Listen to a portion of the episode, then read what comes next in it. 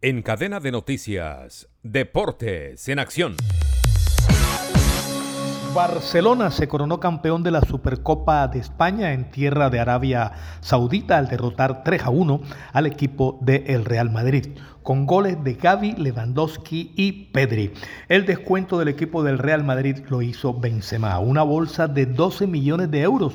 Se gana el equipo del Barcelona más el golpe de autoridad. El equipo del Real Madrid recibirá 10 millones de euros.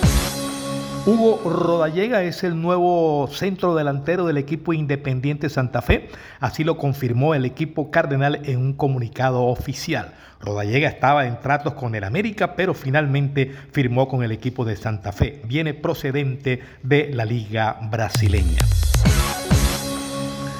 Más de 35 mil espectadores asistieron este domingo al Estadio Metropolitano de Barranquilla a la presentación oficial de Juan Fernando Quintero como nuevo número 10 del cuadro junior de la ciudad de Barranquilla.